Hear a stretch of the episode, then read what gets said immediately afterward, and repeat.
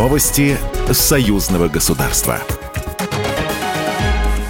Здравствуйте, в студии Екатерина Шевцова. Достижение объема взаимной торговли с Ленинградской областью России в 1 миллиард долларов является условным ориентиром, и стороны не намерены ограничиваться этим показателем. Об этом президент Беларуси Александр Лукашенко заявил на встрече с губернатором Ленинградской области России Александром Дрозденко. Благодаря промышленной кооперации Беларуси и России удалось максимально эффективно использовать сильные стороны друг друга для достижения технологического суверенитета, заявил президент. Это не только позволит дать ответ на любые попытки давления Запада, но и создаст новую здоровую здоровую конкурентную среду внутри нашего союзного государства, убежден Александр Лукашенко.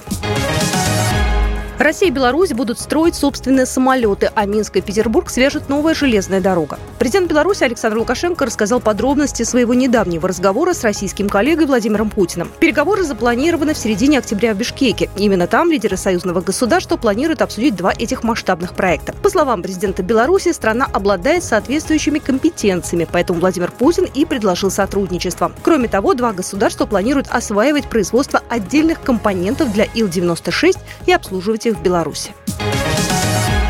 Беларусь заинтересована в появлении новых прямых рейсов из городов России для развития туризма. Об этом ТАСС сообщил чрезвычайный полномочный посол Республики в Российской Федерации Дмитрий Крутой. В частности, прямое авиасообщение уже налажено с несколькими российскими городами, например, Калугой, Псковом, Череповцом. Как пояснил посол, это произошло по инициативе местных властей за счет субсидий с российской стороны. Кроме того, базовой задачей является открытие прямых авиарейсов между Беларусью и всеми российскими городами-миллионниками.